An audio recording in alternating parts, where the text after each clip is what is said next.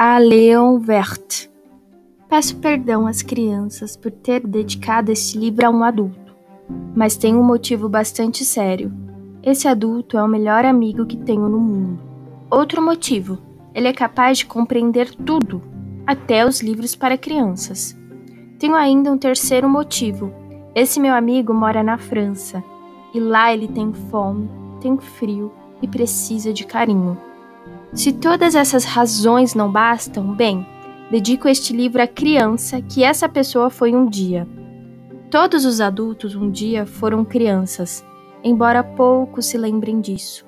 Corrijo, portanto, minha dedicatória a Leon Vert, quando ele era pequenino.